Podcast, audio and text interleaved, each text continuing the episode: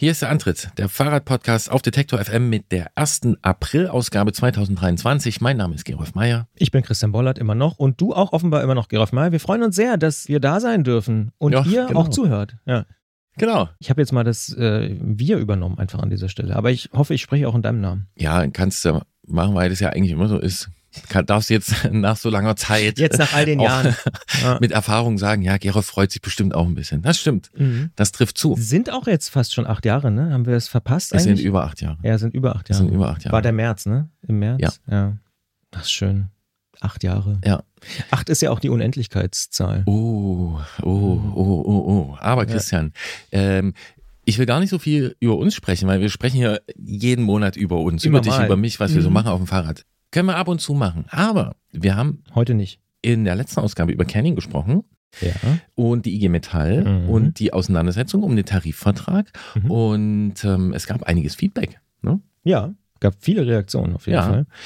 Und die sind interessant, inhaltlich sowieso, und auch interessant, weil die relativ breit streuen.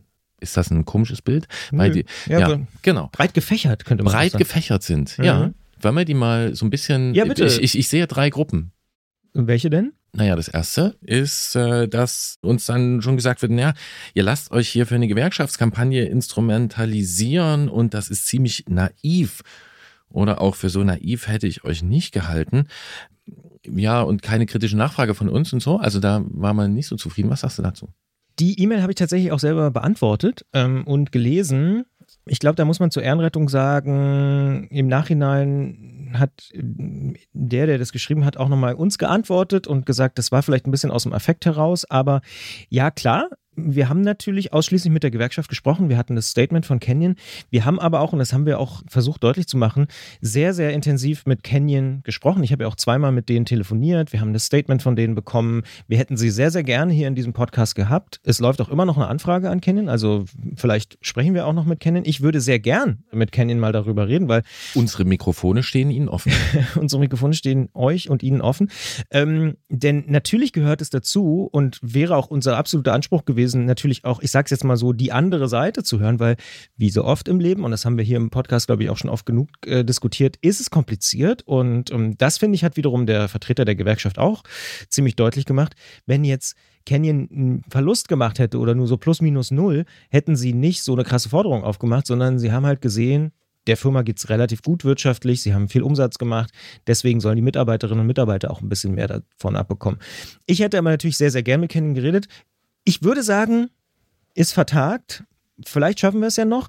Und wenn nicht, haben wir schon auch versucht, die Argumente von Canyon ja wiederum mit der IG Metall auch zu diskutieren. Und wenn uns das nicht ausreichend gelungen ist, kann man das, glaube ich, so sehen. Ich persönlich kann nur sagen, wir haben aus unserer Warte sozusagen alles gegeben, um das so ausgewogen wie möglich zu machen. Ja, also wir wollten hier kein, äh, jedenfalls ich kann das so sagen, kein schwarzer Peter-Spiel spielen oder so, ne? Ja, ich habe noch einen anderen Gedanken dazu. Bitte. Also wir sprechen ansonsten meistens zum Beispiel mit Fahrradfirmen, mit Fahrradherstellern oder auch mal mit einem Politiker oder so. Und da sind wir auch so, dass wir schon auch kritisch nachfragen, aber dass wir da auch nicht jede einzelne Aussage auch direkt überprüfen können. Ne? Es gibt welche, da machen wir das. Klar. Da ist das möglich und manche, die können wir aber auch erstmal nur so stehen lassen als die Position einer Person, mit der wir da sprechen oder einer Firma, einer Institution. Und wenn ich mal so generell gucke in die Fahrrad-Podcast-Welt, in die Fahrradmedienwelt, ist es ja eher so, dass da oft eine gewisse Herstellersicht transportiert wird. Ja, das mag Firmenpolitik betreffen, das mag neue Modelle betreffen, das mag irgendwelche anderen Entscheidungen betreffen. Da finde ich, ist es absolut legitim, dass wir auch mal und offensichtlich machen wir das nicht oft genug und mit wir meine ich jetzt wahlweise uns beide oder vielleicht auch die größere Fahrradmedienwelt, dass wir die Perspektive der Leute, die dort letzten Endes auch Hand anlegen, wahrscheinlich manchmal unterbelichten. Und ich finde, kann man dann auch mal dagegen stellen.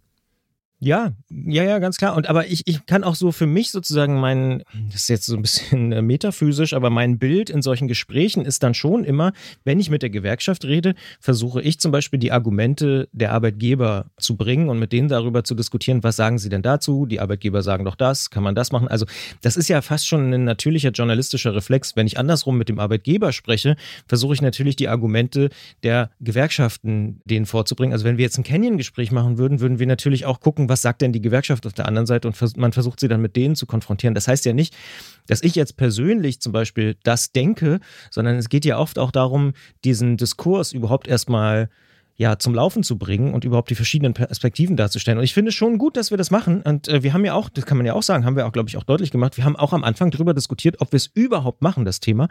Und haben uns dann ganz klar dafür entschieden, ja, machen wir, weil es ein wichtiger Aspekt dieser gesamten Fahrradwelt ist, wo wir diesen fast schon verrückten Anspruch haben, so viel wie möglich von der Fahrradwelt abzubilden. Ja, auszugsweise. Den Luxus gönnen wir uns. Genau. Wir müssen das nicht alles machen. Nee, nicht, nicht allumfassend, auch gar nicht. aber ja, ja. Ja, ich ja. habe noch zwei interessante Reaktionen, die mir auch zeigen, dass das gut gewesen ist, darüber zu sprechen und von mir aus, von uns aus auch gern gut ist, da weiter dran zu bleiben. Und zwar haben äh, uns mehrere Nachrichten erreicht äh, und die eine ist von jemandem, der für einen anderen großen Fahrradhersteller in Deutschland arbeitet. Mit mehreren hundert Mitarbeitern. Ja, und auch da im mechanischen Bereich, sage ich mal. Ne? Also da wirklich in der Werkstatt, äh, wo wirklich geschraubt wird. Da steht in dieser Nachricht angelehnt an die Gehaltsverhandlung mit Canyon, kann ich hier unterschreiben, dass auch wir einen mäßigen Lohn bekommen, wenn man das im Verhältnis zum Erfolg und Wachstum der Firma sieht. Also da sagen Leute auch, ja, das ist bei uns ähm, sehr ähnlich. Und das war ja auch unsere Vermutung gewesen, ähm, dass das äh, nicht nur bei Canyon äh, diese Problematik ist. Und jetzt wird es noch spannender. Das hat ja auch der Gewerkschaftsvertreter ja, gesagt, dass genau. sozusagen Canyon wie so eine Art Beispiel, Pass pro Toto ist, dass sie zum allerersten Mal sich das angucken. Ja. ja. Und jetzt lese ich dir noch was. Das lese ich dir jetzt vor. Ja, bitte. So. Hallo ihr beiden, ich wollte mich kurz bezüglich des Tarifvertrags für Canyon melden. Ich arbeite aktuell in der Automobilindustrie und da haben wir natürlich alle Vorzüge des IG Metall Tarifes. Allerdings sind viele meiner Kollegen und auch ich sehr Fahrradbegeistert und würden gern in Richtung des Fahrrades wechseln. Allerdings kommt solch ein Wechsel aufgrund des massiven Einkommensunterschiedes für viele nicht in Frage. Daher freuen wir uns schon darauf, wenn immer mehr Betriebe im Bereich der Fahrradindustrie ebenfalls nach Tarif zahlen. Das würde im Umkehrschluss auch bedeuten, dass der Talentpool für Mitarbeiter deutlich größer werden kann. Interessante These. Ja, Allerdings muss ich jetzt mal da auch wieder die Arbeitgeberperspektive einbringen. Es ist natürlich so, dass man bei den großen Automobilherstellern, Daimler, BMW und so weiter, egal zu welcher anderen Branche, verhältnismäßig Klar. viel, viel mehr verdient. Und ob das die Fahrradindustrie jemals leisten kann, das ist vielleicht auch, weil die zahlen ja nicht nur Tarif, sondern sogar Übertarif. Genau, ne? aber also interessant ist doch, dass Leute, die beim Traum aller deutschen Ingenieure am Band stehen ähm, und äh, eigentlich lieber Fahrräder schrauben würden. Genau, eigentlich Bock haben auf Fahrradschrauben und sagen aber, ey, der Unterschied ist so groß. Natürlich wird das äh, ist in Frage zu stellen, wann das erreicht ist, ob das überhaupt erreicht wird und so. Ne? Aber dann auch zu sagen, okay, wenn ihr ein bisschen besser zahlen würdet, dann würden wir auch kommen. Und ähm, ich habe die Nachricht jetzt noch nicht gelesen, dass der Fachkräftemangel an der Fahrradbranche vorbeigehen würde. Nee, im Gegenteil, das haben wir ja auch schon. genau. Ne? Insofern das habe ich nicht gedacht, dass das aus der Richtung kommt. Insofern auch vielen Dank an der Stelle für die Zuschrift. Also in dem Thema steckt was drin. Musik. Oh. Gut, ähm, ich danke dir für diese Überleitung, denn wenn Christian Bollert Musik sagt, dann können wir nur eins machen, folgerichtig. Wir müssen den Jingle spielen. Das war nicht ganz Musik, die kommt am Ende, aber wir bewegen uns darauf zu. Mit dieser Aufgabe viel Spaß, gute Fahrt.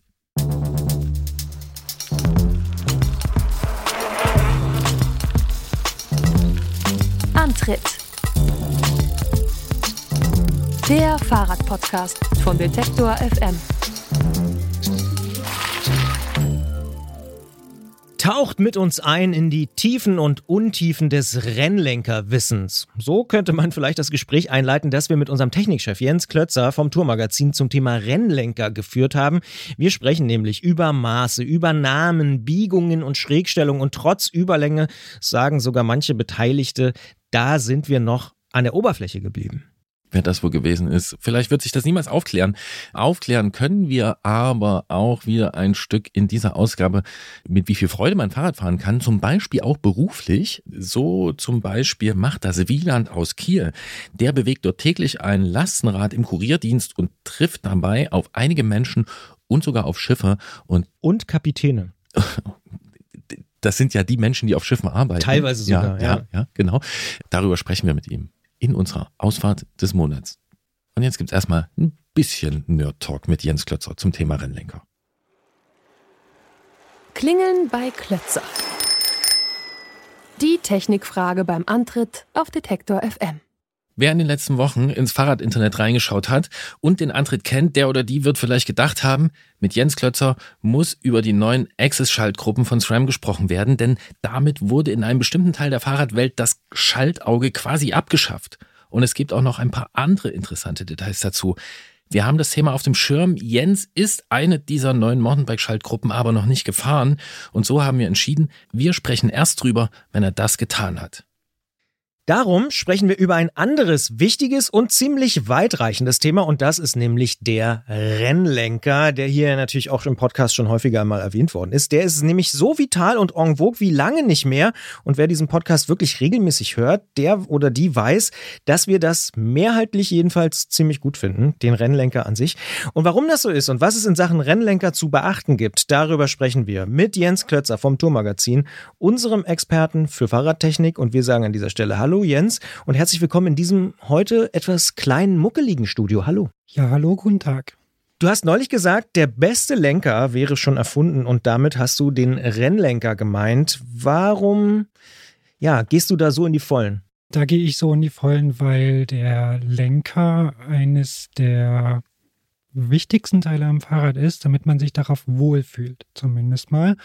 Und weil der Rennlenker die Besonderheit hat, dass er nicht nur verschiedene Griffpositionen, sondern auch verschiedene Sitzpositionen bietet, im Gegensatz zu einem Nicht-Rennlenker, der jetzt nur zwei Griffe hat. Und äh, am Rennlenker habe ich eben die Möglichkeit, oben, unten, in der Mitte oder außen anzufassen.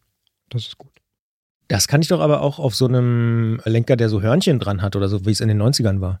Du meinst diese Lenkerendhörnchen? Ja, also jein. Das sind nicht so, so verschiedene Griffpositionen, wie es am Rennlenker sind. Und man kann nur breiter fassen an diesen Hörnchen, aber nicht wirklich verschiedene Positionen einnehmen.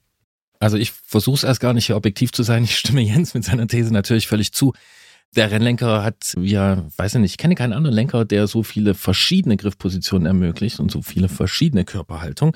Aber lasst uns das doch mal ein bisschen technisch abklopfen und wie immer fangen wir vielleicht mit der Begrifflichkeit an. Warum heißt das Teil eigentlich Rennlenker? Es wird ja doch deutlich öfter eingesetzt, als jetzt Rennen damit gefahren werden. Das stimmt, aber früher gab es ihn eigentlich nur an Rennrädern, also an Wettkampfrennrädern diese verschiedenen Griffpositionen, die werden halt vor allen Dingen wichtig, wenn es anstrengend wird. Ne? Also auf besonders langen Strecken oder wenn ich mich halt körperlich anstrengen muss, wenn jetzt der Körper mit jeder Faser irgendwie beschäftigt ist, möglichst viel Leistung rauszubringen, dann möchte ich gerne in verschiedenen Fahrsituationen unterschiedlich sitzen. Also wenn es bergauf geht, bisschen aufrechter, wenn es schnell werden muss, bisschen flacher und aerodynamischer. Und das kann der Rennlenker bieten. Und weil der früher nur an Rennrädern da war, heißt er halt Rennlenker. Inzwischen ist er an vielen anderen auch verbaut. Im Englischen gibt es den Begriff Drop Bar. Das erweitert schon ein bisschen den Kreis. Ähm, und er kommt auch an vielen anderen Rädern vor. Jetzt stelle ich mal die berühmte Henne-Ei-Frage, aber in dem Fall ist sie wahrscheinlich gar nicht so unklar. Den Rennlenker gab es ja so in der Form natürlich auch noch nicht immer, oder? Also ich glaube, an den aller, allerersten Fahrrädern oder Draisinen gab es keinen Rennlenker. Nee, da gab es natürlich keinen Rennlenker, aber man ist ziemlich früh darauf gekommen, dass man, äh, wenn man tiefer greift und etwas flacher sitzt, schneller wird, weil man aerodynamischer sitzt. Und äh, deswegen kam dann ziemlich schnell schon, also an den ersten Hochrädern kennt man das schon, dass Lenker so ein bisschen nach unten äh, geneigt waren. Und äh, diese Form, die es bis heute eigentlich gibt, also mit den nach unten gezogenen Hörnern, äh, die gibt es schon ziemlich lange. Ähm, bestimmt schon seit den 30er Jahren. Und dieses nach unten gezogene, ähm, da geht es dann um Aerodynamik, oder? Ja, hauptsächlich, dass man, dass man flacher sitzt und äh, ja, einfach auch um die Entlastung des Körpers, dass man irgendwie ein bisschen sich lockern kann, dass man verschieden, verschiedene Positionen einnehmen kann und nicht irgendwie stundenlang so eine statische Position hat, in der man dann möglicherweise verkrampft. Da hätte ich gleich noch eine historische Nachfrage. Was gab es denn früher? Äh, den Rennlenker oder den Windkanal? Ja, ganz sicher den Rennlenker. Und da hat man also ohne Windkanal das schon rausgefunden, dass man damit schneller ist. Ja, man muss ja bloß irgendwie, man braucht mal bloß eine Stoppuhr. Das ist ein Argument. da fällt mir nichts mehr ein. Ähm, Wenn es den jetzt schon so lange gibt, den Rennlenker oder Dropbar, Gibt es denn dann aus deiner Sicht überhaupt relevante Weiterentwicklungen in den letzten Jahren, dass wir da jetzt nochmal drüber sprechen müssen? Wie jedes Teil am Fahrrad wird auch das äh, stetig verfeinert und gerade in den letzten Jahren, äh, Material ist ein Thema. Die Dinger sind leichter geworden, weil sie aus Carbon gefertigt werden können. Sie sind steifer geworden, da ist, hat sich der Durchmesser erhöht, sodass sie sich nicht mehr so verbiegen, wenn man, wenn man dran zerrt.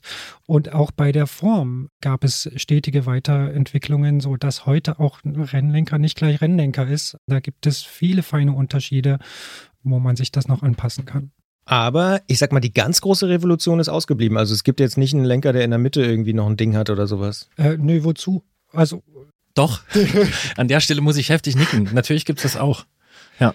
Also so, du meinst so einen Fortsatz, äh, wo so, so eine Li Art rudimentärer Liegerlenker. Ja, aber ja. gibt es inzwischen ja auch integriert. Ja, ja. Also ja, ein Auflieger, ja. der quasi am Lenker entweder angeschweißt oder sogar anlaminiert ist, gab es früher nur zum Anschrauben, gibt es jetzt auch direkt im Paket was dafür spricht, dass wir hier eben über dieses so vitale Thema äh, ja. sprechen müssen. Ich muss da kurz einhaken, das gab es auch schon vor 20 Jahren. Ja, klar. Cinelli Spinacci fällt uns da sofort ein, aber das kommt, das wurde verboten von der UCI, kommt natürlich wieder. Aber bevor wir jetzt gleich ähm, oder bevor wir uns hier ranpirschen an die ganzen Unterschiede und die unterschiedlichen Maße, die einen Rennlenker bestimmen können oder ein Dropbar, will ich zu Anfang nochmal fragen, was sind denn die Kernelemente, die bei allen Unterschieden jeder Rennlenker oder jeder Dropbar hat? Ja, die sind ähnlich geformt. Fangen wir mal oben an. Das ist der Oberlenker. Das ist quasi die Querstange, die jetzt auch bei anderen Lenkern da ist, äh, mit der ich das am Vorbau befestige. Da kann ich anfassen. Dann ziehe ich einen Rennlenker in der Regel nach vorne, da wo dann die Bremsgriffe dran geschraubt sind. Und äh, dann kommt die Biegung nach unten und nach hinten, wo dann der Unterlenker endet. Das ist da, wo ich dann anfasse, wenn ich möglichst tief sitzen will. Jetzt hat der Gerolf schon angesprochen, wir können eigentlich sehr, sehr tief einsteigen in das ganze Thema Rennlenker. Also da kann man über die Maße reden und alleine da gibt's irgendwie, ich glaube, über ein halbes Dutzend. Ähm, wollen wir vielleicht trotzdem mal so Schritt für Schritt durchgehen? Was sind so Punkte, die Rennlenker ausmachen? Also ich habe zum Beispiel neu gelernt in der Vorbereitung äh, auf dieses Gespräch das Klemmmaß. Das Klemmmaß, genau. Fangen wir oben in der Mitte an. Äh, das Klemmmaß ist wichtig, weil der Vorbau dazu passen muss. Das muss ziemlich genau passen. Die Passung ist sehr wichtig, damit es nicht rutscht und damit das Ganze nicht beschädigt wird, weil wenn es beschädigt wird, ein Lenkerbruch ist kein Spaß. Endet meistens im Sturz. Da muss man sehr drauf achten. Ich meine, das ist heute standardisiert. Das übliche Maß ist 31,8. Davor waren sie deutlich schmaler, 26,0. Und aufpassen muss man bei Rädern, bei Oldtimern aus den 70er Jahren. Da gibt es leicht abweichende Maße, die erstmal ausschauen, als würden sie passen. Aber so gerade französische Räder haben dann so ein leichtes Übermaß, das sich nicht in italienische Vorbauten prügeln lässt oder nur sehr schwer. Das sollte nicht, man nicht miteinander kombinieren finde ich, eine gute Erinnerung daran, dass es auch manchmal eine Vereinfachung von so Maßen gibt. Ne? Ich kann mich noch dran erinnern, in den 90er Jahren, Rennlenker 25,8 oder 26,0 und Mountainbike-Lenker 25,4. Ein Unterschied, den man nicht gesehen hat wo man trotzdem aber darauf achten muss, ist der Vorbau jetzt dafür, ist der dafür, ist der für Mountainbike oder für das. Und jetzt ist ja meistens 31,8. Das klingt ja schon mal gut. Aber äh, Christian hat ja schon versprochen, es handelt sich um über ein halbes Dutzend Maße am Rennlenker. Wir nehmen jetzt mal das nächste. Die Breite. Wie unterscheiden sich Rennlenker da? Hat da jedes Modell eine bestimmte Breite und wo wird die überhaupt gemessen? Auch das kann man nicht genau sagen. Also da gibt es je nach, ja, je nach, Hersteller unterschiedliche Messweisen. Also meistens wird es an den Lenkerenden gemessen, also ganz unten, wo die Lenker aufhören. Dort gibt es noch den Unterschied, ob man in der Mitte des Rohres misst oder außen außen. Das muss dann immer angegeben werden, weil es macht schon zwei Zentimeter Unterschied und das ist relativ viel. Ich finde aber diese Position auch nicht besonders logisch, weil es jetzt nicht die Position ist, in der ich am meisten fahre, sondern meistens hänge ich vorne oben auf den Bremsgriffen und dort können die Lenker eine andere Breite haben. Auch da gibt es wieder die Möglichkeit, Mitte, Mitte oder außen, außen zu messen. Ist meines Wissens ja auch oft so, dass gerade bei denen, die so ein bisschen ausgestellt sind, auf das entsprechende Maß kommen wir noch, dass da ja meistens dann schon diese Bremsgriffposition angegeben wird, ne? Ja, oft, häufig, damit man das weiß. Manchmal ist aber auch nur der Ausstellwinkel angegeben. Äh, der sagt mir jetzt auch nicht besonders viel, weil ich ja da noch nicht weiß, wie tief der Lenker ist und man gegebenenfalls rechnen muss. Dann kommen wir mal noch zu einem anderen relativ klassischen Maß, was vor diesen komischen Schrägheiten, die ich da jetzt in allen möglichen Dimensionen habe, bevor die Einzug gehalten haben, schon äh, da war. Schrägheiten, was ist das eigentlich? Das Maß heißt Reach. Was ist der Reach? Ja, ja, der Reach ist im Grunde die die, die horizontale Länge des Lenkers. Also das ist, es gibt da immer schon so schöne, griffige englische Wörter dafür. Im Deutschen ist es immer ein bisschen schwierig zu sagen. Aber im Grunde ist es das Maß von der, vom Oberlenker, also da, wo die, wo die Klemmung ist, bis dahin, wo die Bremsgriffe angeschraubt sind. Und da gibt es eben relativ kurze und relativ lange. Und ein relativ langer Lenker führt dazu, dass ich, wenn ich vom Oberlenker in die Bremsgriffhaltung wechsle, deutlich länger sitze. Also die Hände sehr viel weiter vorne sitzen. Und wenn das Maß relativ kurz ist, ist der Unterschied nicht so groß. Ich bleibe also etwas aufrechter sitzen. Und wenn wir schon bei den englischen Begriffen sind, wir haben ja, und du hast es auch ganz am Anfang schon gesagt, auch schon den Begriff Dropbar eingeführt. Es gibt auch noch den Drop. Was ist das denn jetzt genau? Ja, das ist das nächste wichtige Maß. Der Drop sagt aus, wie tief der Lenker ist, also wie groß der Unterschied ist zwischen dem Oberlenker und der Griffposition ganz unten an den Lenkerenden. Der wird auch meistens Mitte-Mitte gemessen oder ich glaube nur Mitte-Mitte gemessen, also von der Mitte der Klemmung bis zur Mitte des Rohres, was da unten ist. Und der sagt eben, wie weit der Unterlenker von mir weg ist. Je größer der Drop ist, desto krasser ist die Positionsänderung, wenn ich die, die Griffposition ändere und unten anfasse. Das erklärt, warum ich immer das Gefühl hatte, dass es so krass ist, wenn ich nach unten wechsle. Ja, dann solltest du dir einen Lenker mit weniger Drop besorgen. Ja, finde ich interessant, dass du es sagst, Christian, denn ich wollte Jens gerade fragen, beobachtest du da einen Trend, was die Entwicklung des Drops angeht? Absolut. Da gibt es einen Trend, nämlich, dass die Drops immer weniger werden. Also so in den 70er Jahren waren das so um die 14, 15 Zentimeter teilweise. Es gibt natürlich heute viel, viel mehr verschiedene. Man findet immer noch welche, die 14, 15 Zentimeter haben, aber die meisten sind deutlich runtergegangen, so auf 12, 13 Zentimeter. Und es gibt auch welche, die viel weniger noch haben, 9 oder 10 Zentimeter. Das geht einher mit anderen Rahmengeometrien auch. Also man sitzt heute, zumindest bei den Profis auf den Rennmaschinen, schon in Oberlenkerhaltung etwas gestreckter, etwas sportlicher, dadurch, dass man dann nicht mehr so tief greifen muss. Oder man sitzt dann insgesamt etwas sportlicher und dadurch muss man nicht mehr so tief greifen, um die Rennposition einzunehmen. Da gehe ich jetzt mal ins Risiko und frage Christian hier unvorbereitet im Vergleich zwischen deinem alten Rennrad, das ja schon ein paar Jahre auf dem Buckel hat, und zu deinem neuen Gerät, mit dem du gern unterwegs bist. Greifst du bei dem neuen Gerät öfter in den Unterlenker? Lässt sich das sagen? Die kurze Antwort lautet ja. Wow, das könnte ja zum Beispiel am Drop liegen oder noch an vielen anderen Faktoren. Aber kommen wir mal zum nächsten. Jetzt gibt es hier einen Begriff, der steht bei mir auf der Liste, der lautet Flair. Was sind das? Also das ist, hatten wir vorhin auch schon äh, angesprochen, das ist so der, der Ausstellwinkel der Hörner. Also man sieht es bei modernen Rennlenkern relativ häufig, dass die so ein bisschen nach außen gehen, nach, nach unten außen. Also dass der Unterlenker etwas weiter außen ist, als oben die Bremsgriffe sind hat zum Teil Komfortgründe. Wenn man äh, da unten tiefer greift, ist es oft so, dass man nicht mehr so gut atmen kann und dann kann man etwas äh, öffnen, den Oberkörper, und dann kann man wieder besser, bisschen besser atmen. Es bringt ein bisschen mehr Kontrolle. Also gerade beim Gravelbike sind diese Lenker sehr verbreitet. Da kann dieser Flare mitunter extrem ausfallen, weil man dann im Gelände, im Unterlenker einfach ein bisschen besser Kontrolle über das Rad hat. Und für Sprinter oder Leute, die gerne im Wiegetritt fahren, hat es noch den Vorteil, dass man mit den Unterarmen nicht an den Oberlenker ranstößt, wenn man, wenn man das Rad so hin und her bewegt. Und deswegen hat sich das schon durchgesetzt. Sehr viele Lenker haben heute so ein bisschen Ausstellwinkel. Dann packe ich noch einen oben drauf. Nummer 6 unserer Maße ist, und da habe ich ehrlich gesagt überhaupt gar keine Vorstellung, habe ich mich auch in der ganzen Vorbereitung schon gefragt, was das eigentlich sein soll. Sweep. Ja, gibt's auch noch. Ist äh, weniger verbreiteter Begriff, weiß vielleicht kaum jemand was mit anzufangen.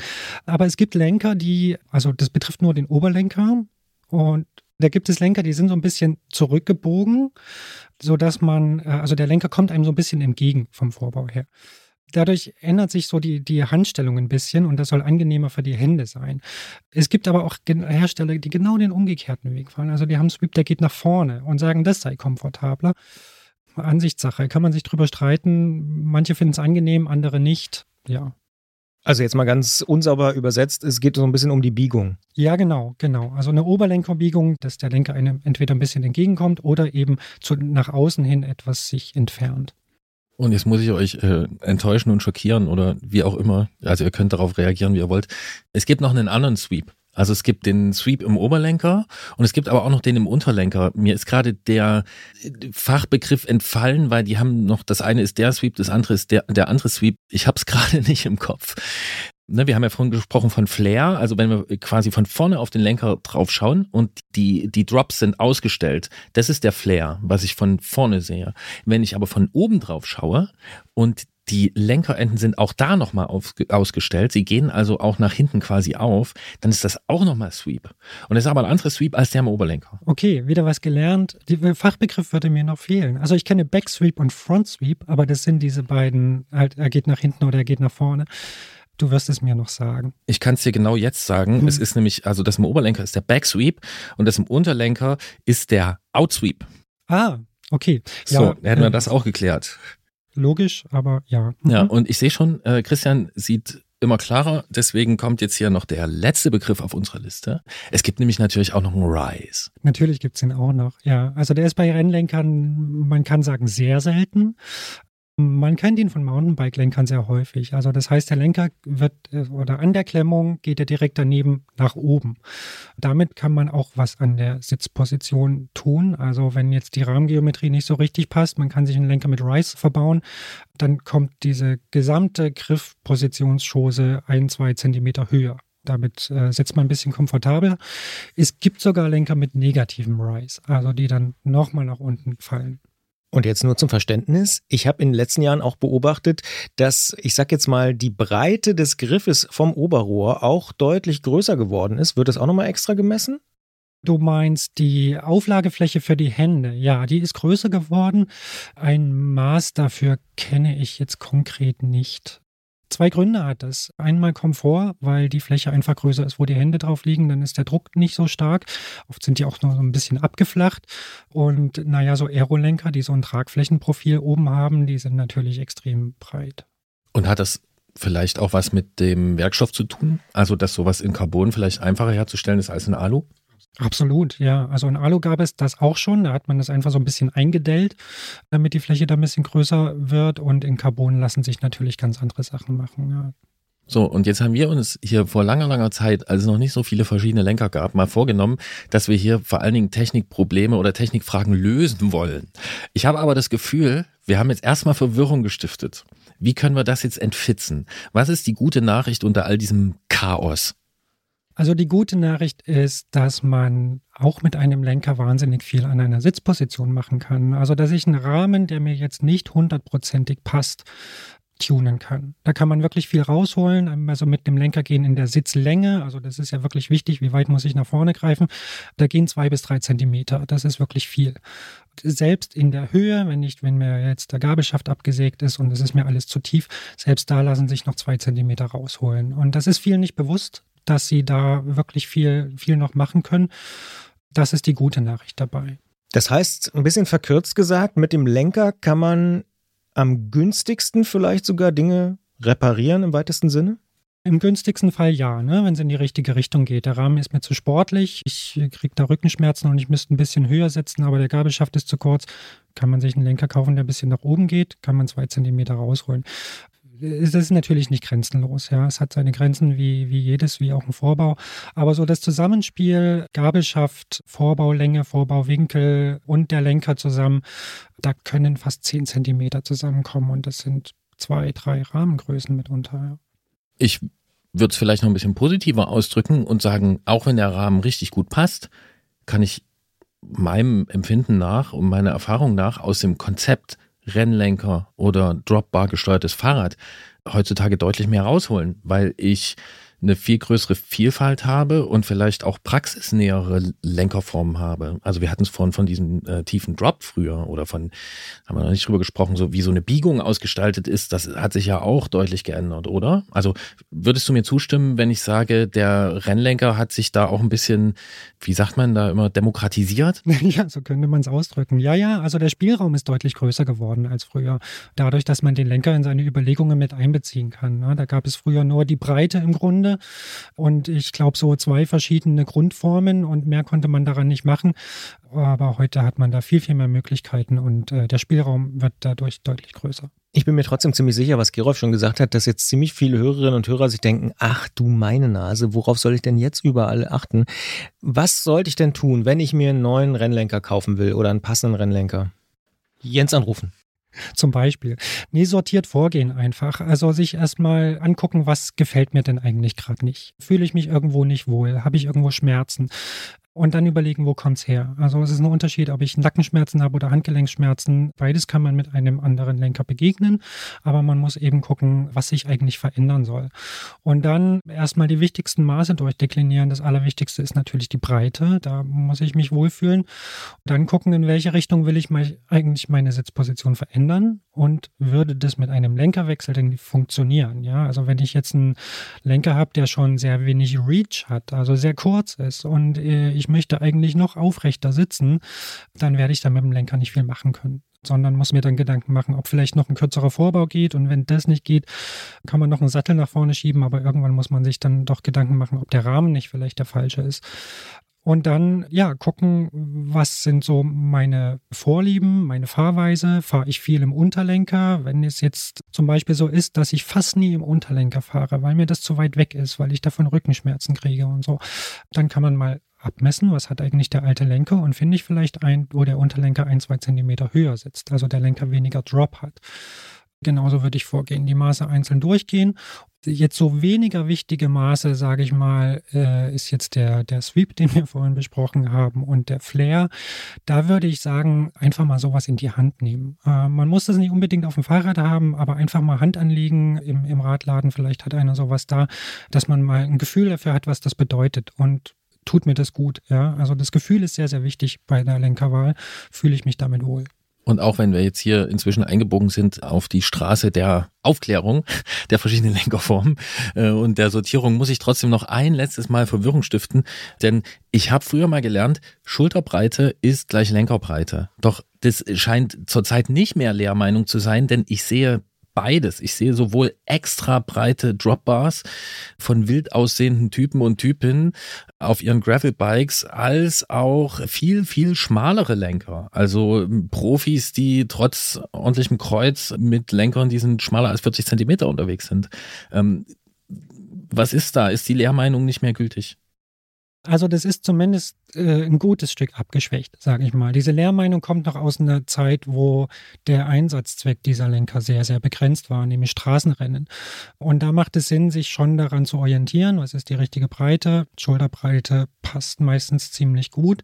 Und von da, von dort ausgehend kann ich mir überlegen, fahre ich lieber ein bisschen ein Stück schmaler und ein kleines Stückchen breiter, je nachdem, wie ich mich wohler fühle. Heute mit der unfassbaren Vielzahl an Drop-Bar-Bikes also spielt auch der Einsatzzweck eine sehr wichtige Rolle. Und da sehen wir halt den Trend, dass also gerade bei Geländerädern und äh, besonders bei Geländerädern, die jetzt an Rennlenker Neulinge gerichtet sind, also die, die eigentlich vom Trekkingrad kommen und was Sportlicheres fahren sollen, da werden die Lenker tendenziell breiter. Einfach weil sich die Leute damit wohler fühlen, weil sie sich sicherer fühlen, weil sie ein bisschen größeren Hebel in der Hand haben und gerade wenn es im Gelände ruppig wird, ohne Federgabel, äh, dort ein bisschen mehr Kontrolle kriegen. Wir sehen aber auch einen umgekehrten Trend, der besonders bei Straßenrädern und bei schnellen Straßenrädern, also bei aerodynamischen Rennrädern für Flachetappen zu sehen ist, dass die Lenker schmaler werden, aus aerodynamischen Gründen. Das macht relativ viel aus, die Lenkerbreite. Wenn die Arme ein bisschen schlanker zusammenstehen, ähm, wird man dadurch schneller. Es gibt auch Gravelbikes, aber eben auch solche, die für Rennen gemacht sind, die fürs Schnellfahren gemacht sind. Auch da sehen wir mittlerweile deutlich schmalere Lenker, als es bislang üblich war. Also ist daran auch so ein bisschen der Windkanal schuld. Das heißt, wenn ich kürzer, also wenn die Arme dichter zusammen sind, sehe ich einfach, dass ich dann beispielsweise mit einer schmaleren Lenkerbreite auch eine aerodynamischere Sitzposition habe? Nein, also der Windkanal ist nicht schuld, weil äh, das ist ja eine Physik, die auch draußen in der draußen unter freiem Himmel äh, funktioniert. Ja, aber natürlich, also das ist zum einen die Erkenntnis, Erkenntnis oder die Erkenntnis, dass man damit schneller ist, ist nicht neu. Aber die Erkenntnis, dass, mit, dass man damit auch unter Höchstbelastung sportlich Radfahren kann, ohne Atemnot zu kriegen, das ist relativ jung, ja. Das werden wir hier nicht schaffen, Jens und den Windkanal zu entzweien. Der ist natürlich nicht schuld. Ähm, äh, trotzdem kann man ja sagen, dass so eine so ein Wechsel der Lenkerbreite auch die Sitzposition an sich beeinflusst, oder? Ja, absolut. Er kann, äh, das hatte ich ja vorhin schon angedeutet, dass man damit wahnsinnig viel machen kann. Und die Lenkerbreite beeinflusst auch ein Stück weit, wie sportlich oder unsportlich ist auch ich auf dem Rad sitze, weil, also es hat mit den Winkeln der Arme zu tun. Wenn die näher aneinander stehen, werden sie ein Ticken länger und man sitzt ein bisschen aufrechter. Wenn sie weiter auseinander sind, geht der Oberkörper etwas weiter nach vorne. Also das, auch das sollte man im Hinterkopf haben, ja.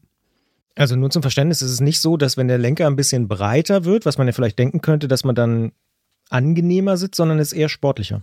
Es wird eher sportlicher, aber nicht schneller, weil man breiter wird und eine viel größere Frontfläche bietet.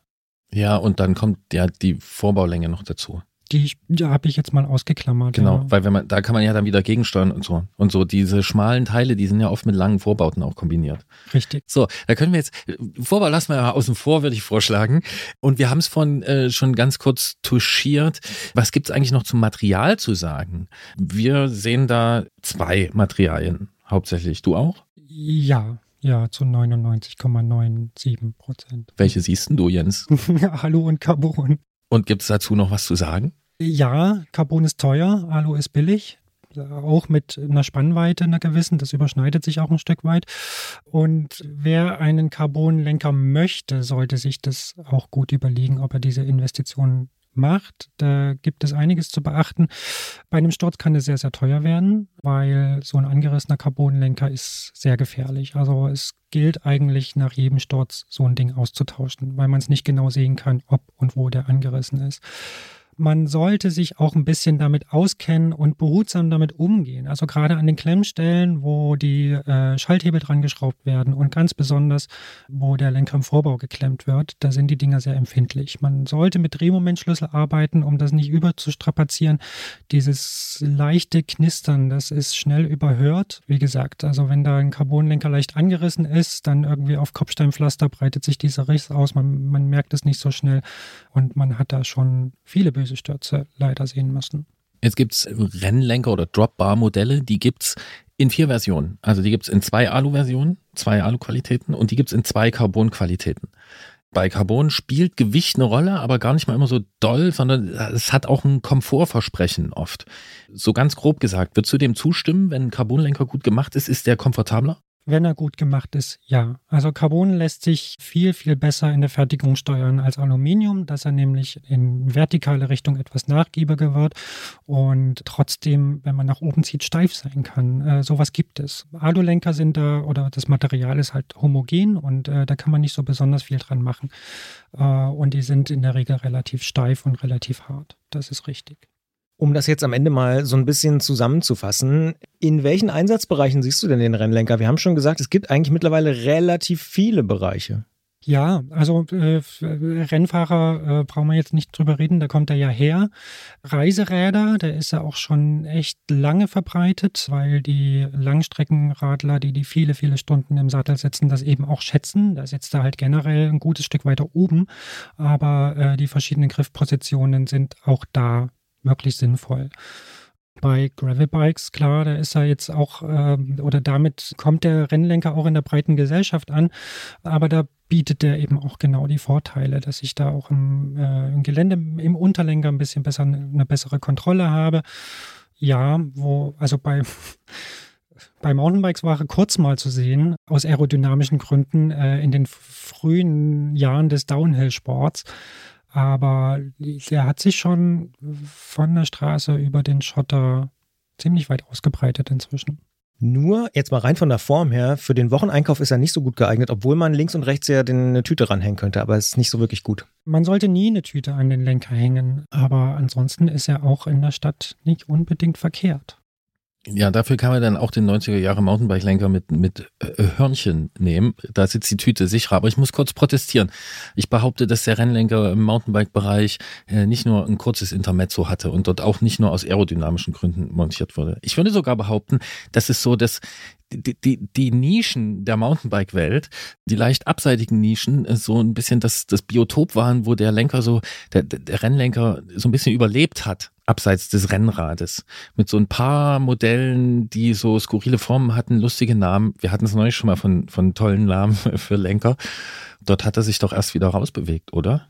Ja, könnte man so sehen. Man könnte auch bei manchen Gravelbikes zwischen sagen, die sichtbar Mountainbike-Gene tragen, also die inzwischen mit Federgabeln kommen oder im, mit äh, Reifen im Mountainbike-Maß und dann eben mit Rennlenker. Auch da gibt es Parallelen, klar. Wenn ich so drüber nachdenke, jetzt wo du das alles aufgezählt hast, diese ganzen Radspielarten, wo es den Rennlenker gibt und wo es Sinn macht, klar, finde ich, es, es gibt ja nicht wirklich einen anderen Lenker, der so viele extreme Positionen in sich vereint. Ne? Also Entspannung, Beschleunigung oder, oder Geschwindigkeit, Kontrolle, gibt's für alles eigentlich eine Griffposition oder mehrere Griffpositionen. Deswegen frage ich mich, gibt es irgendeine Radgattung, an dem der Rennlenker nicht so viel Sinn macht? Zeitfahrrad vielleicht, weil ich da den Liegelenker habe, wo ich noch aerodynamischer sitzen kann. Aber der ist halt schon echt speziell und nur auf diesen Zweck zugeschnitten. Oder Hollandrad. Am Hollandrad hat vielleicht noch keiner probiert, ob ein Rennlenker da Sinn macht. Aber klar, also das, äh, das Multifunktionale und diese, diese große Freiheit, die ich mit dem Lenker habe, da mich auf dem Fahrrad auch so ein bisschen zu bewegen, die bietet kein anderer. Ja, und vielleicht müssen wir trotzdem sagen, also muss ich, muss ich dann ich auch gestehen, dass so am klassischen Mountainbike und allem, was auch brutaler bergab gibt, da gibt es nur ganz wenige Menschen, die Rennlenker fahren, dass man auch seine Gründe haben. Abschließend, weil wir ja kurzweilig bleiben wollen, hast du ein Lieblingsmodell? Hast du einen Lieblingslenker? Mittlerweile nicht mehr, nee. Also es gab lange, lange Zeit, habe ich einen Lenker eines deutschen Herstellers, einen Synthes-Lenker, darf ich sagen, mir mehrfach immer wieder ans Rad geschraubt, weil der mir von der Form einfach super passte. Den gab es in sehr schmal. Ähm, ich habe nicht nur schmale Schultern, sondern ich fahre gerne noch schmaler, als meine Schultern sind. Und das war einer der ersten Lenker, die so ein bisschen einen Backsweep hatten, also die mir so ein bisschen entgegenkamen. Und da habe ich schon gemerkt, okay, wenn du da jetzt lange Passstraßen fährst, bergauf, wo man dann nur im Oberlenker ist, das ist besser für die Handgelenke. Und war oben so ein bisschen abgeflacht und so. Das war lange, lange mein Lieblingslenker. Inzwischen gibt es da mehrere Modelle, die sehr, sehr ähnlich sind, die ich jetzt auch wählen würde. Und was dazu kommt, wenn ich mir heute ein Rad aussuchen würde, was ich unbedingt haben möchte, dann lässt sich der Lenker heute leider nicht mehr so einfach wechseln. Aber du unterstreichst eigentlich nochmal, was du vorhin gesagt hast. Es kommt auch ganz viel aufs Handgefühl an, also wie, wie er für mich persönlich passt. Absolut. Also die, die, das, die, die richtige Lenkerform und diese ganzen Maße, die lassen sich schlecht berechnen. Also man sollte das ausprobieren und gucken, was einem da am besten tut. Weil da geht es um Nuancen, die dann irgendwann wichtig sein werden. Die Erfahrung sagt aber, dass was auf Anhieb sich gut anfühlt, das wird auch auf Dauer das Richtige sein. Das heißt, wenn die Rahmengeometrie stimmt, also zur Größe, zur, zu, den, zu den Körperproportionen passt, zur Flexibilität, dann gibt es eigentlich für jeden und jede den richtigen Rennlenker, oder? Ja, das kann man sagen. Problematisch wird es halt äh, bei modernen neuen Rennrädern vornehmlich, auch manche Gravelbikes, wo die Sachen so integriert sind und wo das Lenkervorbaukonstrukt zum Konzept einfach gehört, auf den Rahmen abgestimmt, die Leitungen sind alle innen verlegt und so. Dann wird es halt schwierig, irgendwie ein anderes Produkt an, dran zu bauen. Aber diese klassischen, normal geklemmten, da kann man, da kann man wirklich viel machen sind wir wieder bei dem bösen Thema. Und wo es gerade so schön war mit diesem schönen Lenker. Ganz kurz, Christian, hast du einen Lieblingslenker? Nö. Geht auch. Es gibt auch ein Leben ohne Lieblingslenker. Obwohl, wenn ich jetzt so drüber nachdenke, an meinem Stadtrat habe ich so einen ich würde es mal so französischen Lenker nennen. Und den finde ich irgendwie am coolsten. Also jetzt mal abgesehen vom, vom Radsport, aber das ist irgendwie so eine elegante Form, trotzdem schnell fahrmöglich. Also das ist so eine Form, eine Lenkerform, die mir auch persönlich sehr gut gefällt. Also jetzt, wo ich länger darüber nachdenke, muss ich das nö revidieren. Das ist ja im Grunde auch ein Rennlenker, ne? Mit maximalem Flair und null Drop. Und dann kommen wir jetzt noch in ein ganz andere, äh, also ne, wir haben es wir haben's gesagt, Anfang des Jahres, dieses, dieses Feld der Lenker, das öffnet sich eher und ehe wir jetzt von den Dropbars wegkommen und zu sowas wie dem Stuttgarter Bügel und sowas kommen, hören wir hier lieber auf. Ich freue mich, dass es so viele schöne Lenker gibt, äh, auf denen man sich so wohlfühlen kann. Und ich freue mich, dass so eine kompetente Person wie Jens Klötzer vom Tourmagazin hier monatlich zu uns ins Studio kommt und mit uns darüber spricht, was es alles so gibt in der Welt der Fahrradtechnik. Und wir lernen, auch nach über acht Jahren haben wir da noch immer nicht genug gehört. Vielen Dank, Jens. Danke auch. Gerolf. Ja, Christian. Eins haben wir natürlich vergessen. Jetzt haben wir über die Lieblingslenker von Jens und von mir gesprochen, aber nicht über deinen. Das Na, muss wenn natürlich. mich keiner fragt. Ja, deswegen frage ich dich ja jetzt. Deswegen frage ich dich ja jetzt, was ist denn dein Lieblingslenker? Natürlich auch ein Rennlenker? Nee, Nee. Oh, nee, BMX. nee. Nee. Also, Äh, sagen wir so, Randonneur. nee, auch nein. nicht. Auch nicht. Mein Lieblingslenker, den habe ich eine Weile in Betrieb gehabt, habe ich gerade nicht mehr in Betrieb, aber der hat aufgrund seiner Bedeutung für mich einen Ehrenpreis. Bonanza-Rad. Nein, es handelt sich um einen Dirt Drop. Also Ah. du würdest ihn vielleicht populärwissenschaftlich als Rennlenker einordnen, aber Es kann überhaupt kein Rennlenker sein. Ja. ja. wir hatten es ja von diesem Thema. Jens hat ja schockierenderweise behauptet, dass der Rennlenker am Mountainbike äh, so ein kurzes Auftreten hatte. Und ich bin aber Hat der er aber Meinung, global ge- gesehen, glaube ich, durchaus recht. Nein. also nennen wir es ein kleines Auftreten, ein nischiges Auftreten, aber das war eigentlich immer da. Und manchmal hat sich aber diese Dirt Drop Historie, ne, also man nennt es dann da Dirt Drop, was übrigens auch die ersten waren, die dann so ausgestellte Lenkerenden hatten, wenn wir jetzt nicht auf Fotos von vor 100 Jahren und so schauen. Aber diese Dirt Drop Historie, die ist bei so manchen kleinen Firmen und Tüftlern, Tüftlerinnen, Rennfahrerinnen, Jackie Phelan zum Beispiel ist da zu nennen, mit der wir hier gesprochen haben, ist das Thema immer irgendwie geblieben. Und dann hat sich das immer weiter verengt. Und dann kam vor gefühlt, hm, lass es 15, nee, mehr als 15 Jahre, vor 20 Jahren, äh, kam eine kleine britische Firma, die es immer noch gibt, kam auf die Idee, das zu machen, was jetzt total heiß ist, nämlich Lenker rauszubringen mit einer komischen Form und einem lustigen Namen und einem coolen Logo. Wir hatten es neulich schon davon. Mhm. Die Firma On One ist das gewesen und die hat das Lenker-Trio Mary, Mitch und Mango rausgebracht. Das sind drei britische Comicfiguren. Ja, an der Stelle schon mal ganz, ganz weit vorn und sie haben mich an der Stelle eigentlich schon gehabt, weil es super geil.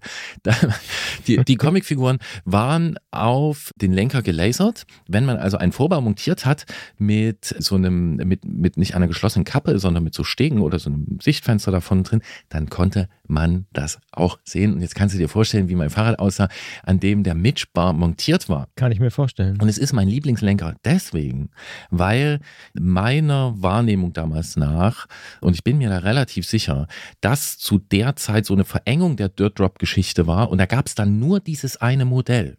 Die haben das auf den Markt gebracht. Und das war eine Weile da, das war nicht perfekt geformt. Der war unten zu kurz und so und, oder für manche Leute. Und der, es gibt bessere Lenker, aber das war ein super Aufschlag. Und von dort hat sich das dann wieder verbreitert zu dem Zustand, den wir jetzt haben, dass wir diesen unübersichtlichen, äh, wie sagt man, Wald der, ich sehe den Wald vor lauter Lenkern nicht. Vor lauter Rennlenkern. ja, dass wir das haben. Und der Mitchbar, das ist einfach ein Top-Teil, weil der hat historisch eine, eine Rolle übernommen. Der hat ähm, einen geilen Namen, cooles Logo. Du siehst, ich mag ihn sehr. Ja. Deswegen Mitchbar absolut mein Lieblingslenker. Dirt es Drop. gibt sogar das Gerücht, dass es irgendwann in den 2000ern mal ein Bar Mitchbar Racing Team gegeben hat. Ah. Aber das ist unbestätigt. Mhm. Na, da will ich an dieser Stelle lieber nicht nachfragen. Äh, wahrscheinlich kann ich sonst nur dieses, dieses Gerücht kann ich weder bestätigen noch dementieren. Ja, können wir Äh, gerade nichts zusammen. Wir ja. müssen mal in die Quellen schauen. Ja, genau. Ja, super cooler, super cooler Lenker. Okay. Und damals wurden natürlich auch nur Mountainbike, so ein Lenker drauf, Mountainbike, aber ohne Federgabel, ohne Schaltung auch und dann auf irgendeinem Marathon und dann eine Runde mitfahren und die Sportler gucken komisch. Das war so ein bisschen das Ziel und äh, wir haben äh, freundlich zurückgegrüßt. Und ich habe wieder was gelernt. Dieser Podcast ist ja für mich auch so ein bisschen dafür da, mein Fahrradwissen noch zu verbreitern. Und den Mitspar, den kannte ich tatsächlich überhaupt noch nicht. Interessant, werde ich nochmal nach der Aufzeichnung mir in diesem Internet angucken. Ja, den gibt's sogar noch. Da gibt's noch. Ja, Hm. jetzt, mal, jetzt mit vergrößerter Klemmung, 31,8 Millimeter, kann man kaufen, kostet nicht viel. On One ist auch so ein, die haben damals noch, wenn was ich das was noch, heißt, kostet nicht viel? Äh, ich habe 50. geguckt, nein, Nicht kostet mal. 25 Euro oder Hm. Pfund oder so. Also diesen Briten, da hat man jetzt diesen Hm. Brexit-Nerv Ja, dazwischen, dass Ja. das manchmal dann noch mehr kostet. Aber die haben da einiges vorweggenommen. Die haben äh, damals schon Direktvertrieb quasi gemacht. Also die haben Rahmen in Taiwan machen lassen, also haben die entworfen, haben die machen lassen und haben nicht nur was genommen, was es dort schon gibt, sondern haben neue Modelle entworfen, sind also auf Stahl ziemlich früh wieder aufgesprungen auf Single Speed auf 29er und sie haben es immer absolut günstig gemacht. Also die haben regelmäßig anderen Unternehmen quasi die Zunge rausgesteckt und gesagt, ja, wir haben sowas ähnliches, kostet bei uns die Hälfte mhm. und hatte auch immer so ein Appeal, auch sowas britisch Freches und so mhm. und äh, sieht auch, die, die Webseite ist nicht fancy oder so und inzwischen ist es auch, weiß ich nicht, was man da noch holen will, habe ich gerade keinen Überblick, aber so ein Mitspar, den kann man sich mal hinlegen, das ist ein toller Lenker. Was fürs Wohnzimmer. Schön. Da, die Zeiten sind vorbei. Da, da habe ich wieder was, wieder was gelernt. Wo ich auch was gelernt habe, Gerolf, in dieser Ausgabe, ist das Gespräch mit Wieland. Da kann ich jetzt schon so ein bisschen spoilern, denn er erzählt uns von der Ausfahrt des Monats in Kiel und trotzdem ist mein Berlin-Brandenburger Herz richtig aufgegangen. Der Antritt ist ein Fahrradpodcast, das wissen wir. Und in diesem Fahrradpodcast, da gibt es viele, viele Fahrradgeschichten und die mögen wir. In der Ausfahrt des Monats sprechen wir deshalb einmal im Monat mit einer Person über ein Erlebnis, das sie oder er auf dem Rad gehabt hat. Es ist völlig egal, was es für eine Geschichte ist. Weltreise, Trainingsfahrt, Sprintrekord oder auch die äh, mittlerweile fast schon legendäre Eichhörnchensichtung. Nehmt uns einfach ein Stück mit auf eure ganz persönlichen und besonderen Ausfahrten. Und das passiert natürlich auch in dieser Ausgabe. Wir sind diesmal mit Wieland unterwegs, denn der ist mit einem ziemlichen Gerät jeden Tag in Kiel auf Achse sozusagen. Und er liefert sich dort unter anderem Rennen mit Wasserfahrzeugen. Das müssen wir genauer aufklären.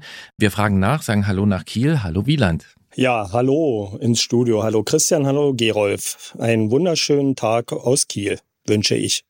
Danke, ebenso. Wieland, du hast uns eine Mail geschrieben und da steht drin, dass du Fahrradkurier bist. Früher waren das mal Typen mit Rucksack, so auf Rennrädern, Fixies oder auch Mountainbikes. Du hast aber ein bisschen anderes Setup, oder?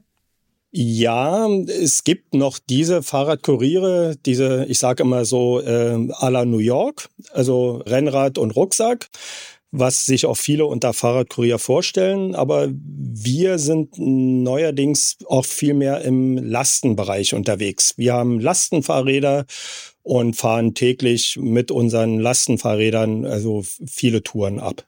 Mhm, und jetzt gibt es ja auch so ein Bild, was eventuell bei vielen Menschen aufploppt, wie so ein Lastenrad aussieht. Meistens sind das so einspurige Dinger, ne? Gibt so äh, ein Bullet oder ein Muli oder sowas, um mal ein paar Marken zu nennen.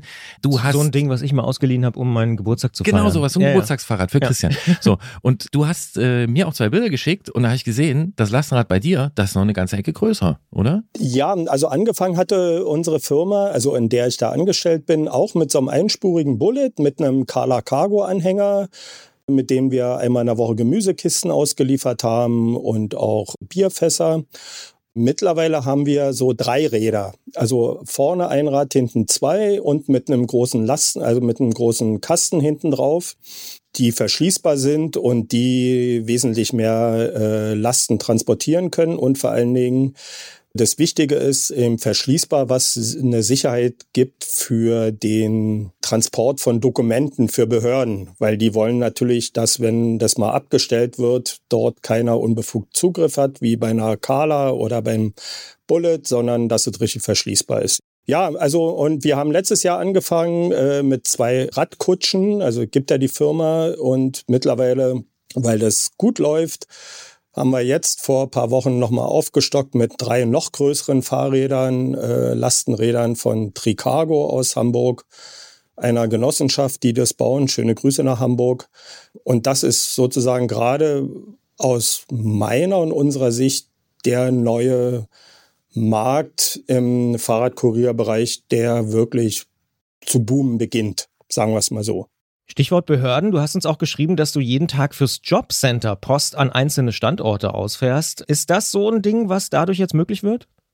Ja, das wurde vorher durch, durch Pkw ausgefahren. In Kiel hat sich das Jobcenter äh, hat gesagt, wir haben dezentrale Standorte und wir fahren werktäglich zwischen 10 und 14, es kommt immer auf den Tag drauf an und wen man noch bedient, 10 und 14 verschiedene Standorte an, die wir abfahren. Und ja, und das ist dadurch jetzt auch viel umweltfreundlicher möglich und interessanterweise eine Behörde, die sich dazu entschlossen hat, nicht mehr auf Pkw zu setzen, sondern sagten, wir fördern eben so einen, so einen Fahrradkuriertransportmöglichkeit. 10 und 14 Standorte. Das klingt ja schon, also nach einem Busnetz sozusagen, was ihr da habt, oder? Also äh, ist das so strahlenförmig, also von der Zentrale in die Zweigstellen und dann wieder zurück? Oder gibt es auch so Querverbindungen? Klingt nach einigen Touren.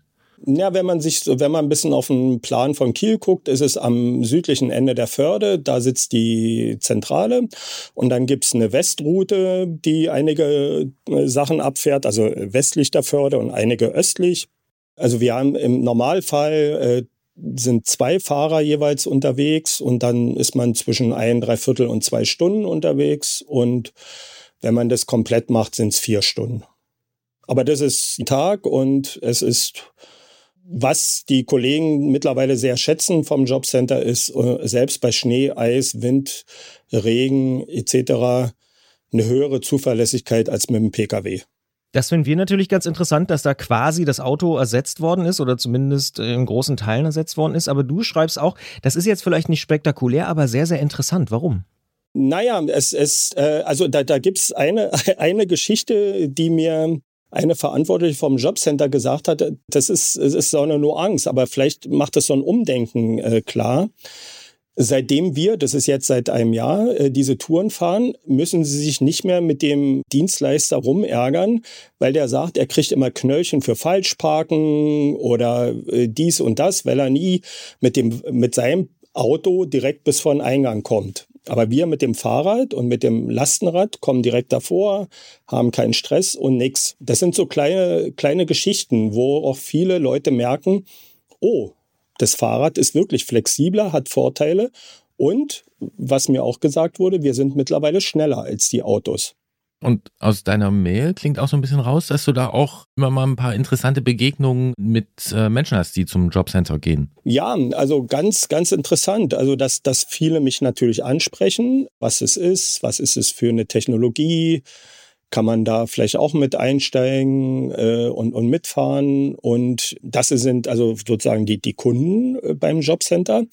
Aber auch, äh, ich habe jetzt mittlerweile auch bei den Mitarbeiterinnen und Mitarbeitern vom Jobcenter viele, die auf einmal gemerkt haben, also ich habe ja auch in der Mail geschrieben, ich bin ein bisschen älter, ich bin schon Jahrgang 64, wo die gesagt haben, oh, wenn noch so ein End-50-Jähriger das locker machen kann, ja, dann sollte ich mir mal auch überlegen, ob ich nicht auch verstärkt aufs Fahrrad umsteige und, und mehr Fahrrad fahre. Und, und da äh, habe ich gerade jetzt die Tage von zwei Mitarbeiterinnen eine Rückkopplung bekommen.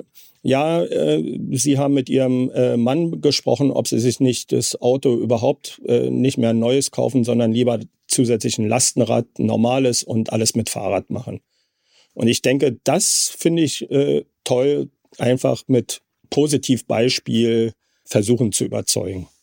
Das klingt wirklich gut. Ähm, wo ich noch aufgehorcht habe übrigens in deiner Mail ist, dass du dir täglich ein Rennen mit der Oslo-Fähre lieferst. Das klingt spektakulär. Ja, ja, es ist, ist, so eine, ist so eine kleine Sache. Also wer sich jetzt mal äh, für alle Mithörerinnen und Mithörer mal einen Stadtplan aufruft oder den Plan aufruft, auf der West Tour ist dann immer am Schluss komme ich äh, relativ weit im Norden von Kiel raus an der und bin dann an der an der Kiellinie heißt es, also entlang der Förde. Und gegen 10 Uhr äh, legt immer die, die Oslo-Fähre an und dann äh, komme ich immer kurz vorher oder vielleicht auch danach. Äh, und wir fahren dann immer parallel in Richtung Innenstadt. Und von der einen äh, Fähre, der eine Kapitän, der, der, der, der hat mich schon auch mal über Lautsprecher gegrüßt und ein extra Hubsignal geliefert. Und wir haben da immer so eine kleine Schlacht, wer ist als erster an einem bestimmten Punkt. Ja, das ist immer so eine, so eine kleine Herausforderung dann jeden Morgen. Macht Spaß, ist lustig und irgendwie, ja, hat es was so, äh, auch was so mit Ostsee und Fahrrad und allem drum und dran zu tun. Ja, klingt spannend. Also du triffst viele Leute, sowohl beim Jobcenter als auch die Kapitäne, zumindest einzelne kennst du schon. Was hat er da gerufen durch seinen Lautsprecher? Einmal hat er gerufen, fährst du wirklich jeden Tag? Also war so mit norwegischem Akzent und ich konnte nur, ich konnte ja nicht zurückrufen, konnte nur den Daumen heben und daraufhin kam durch das Hornsignal ein langes Tröten, so nach dem Motto, super. also so kommuniziert man dann miteinander, ja. Klingt für mich sehr, sehr gut, muss ich sagen. Cooler Kapitän auch. Und Stichwort Akzent, ich hoffe, das ist nicht übergriffig, aber in mir kommt der innere Brandenburger ein bisschen hoch. Kann es sein, dass du gar nicht originär aus Kiel kommst? Richtig. Äh, ich bin zwar gebürtig äh, Wismar, aber seit 1965 habe ich in Berlin gewohnt, in Ostberlin und bin da groß geworden und wohne jetzt seit einem Dreivierteljahr aus persönlichen Gründen in, in Kiel und habe dann Berlin verlassen und wurde aber in Berlin fahrradtechnisch, in Ostberlin fahrradtechnisch sozialisiert, wenn man es so will. Was magst du lieber zum Fahrradfahren, Berlin oder Kiel? Ach, ähm, ja, mittlerweile Kiel und Umgebung. Man ist, also es ist ja sehr abwechslungsreich hier. Dadurch, dass ja die holsteinische Schweiz hier auch endet, habe ich ja auch immer knackige Anstiege, so aller so Flandern-Rundfahrt oder sowas. Also kurze, knackige Anstiege, auch mal mit 10, 8 Promille. Habe aber auch äh, lange, weite, schöne Strecken und ja, ich bin viel in Berlin gefahren, aber äh, mittlerweile liebe ich das hier oben, muss ich sagen. Also das ist mittlerweile äh, ist angenehmer, schöner. Und was mir aufgefallen ist, auch in Kiel selber, gibt es extrem viele Leute, die wirklich Fahrrad fahren und auch viele, die mit Lasten, normalen Lastenrädern, diesen einspurigen Lastenrädern unterwegs sind. Das ist mir so in Berlin nicht aufgegangen. Also das ist schon hatte ich so nicht gedacht und ist schon total interessant. Es gibt hier auch schöne Fahrradstrecken, also Velorouten, die wirklich auf ehemaligen Bahnstrecken ausgebaut wurden und sowas. Also ist schon toll, ist schon schön. Da macht sich dann die Nähe zu Dänemark vielleicht doch bezahlt. Ja, kann sein, kann sein, kann sein. Ich, ich glaube aber auch, dass Fahrrad immer auch immer natürlicher hier als Verkehrsmittel angesehen war. Also natürlich gibt's hier viele Autos und wie, wie überall. Aber das Fahrrad war nie so ein, meiner Ansicht nach nicht. Also ich weiß es nicht, aber wenn ich mit meinen Cousinen, bei denen ich hier wohne, äh, wenn ich das so richtig nachvollziehe, war das früher auch immer ein viel integraler Bestandteil des normalen Lebens. Man fuhr mit dem Fahrrad zur Schule und sowas alles. Also das war viel normaler als so wie heute Elterntaxi mit dem SUV oder so. Ne? Und jetzt bist du seit ungefähr einem Jahr in Kiel. Und wenn man noch nicht so lange irgendwo ist, hat man ja meistens oder hat man ja manchmal ja einen besseren Blick äh, auf das, was man da überhaupt findet. Der ist irgendwie schärfer, weil man muss sich orientieren. Deswegen bist du der Beste, den wir fragen können.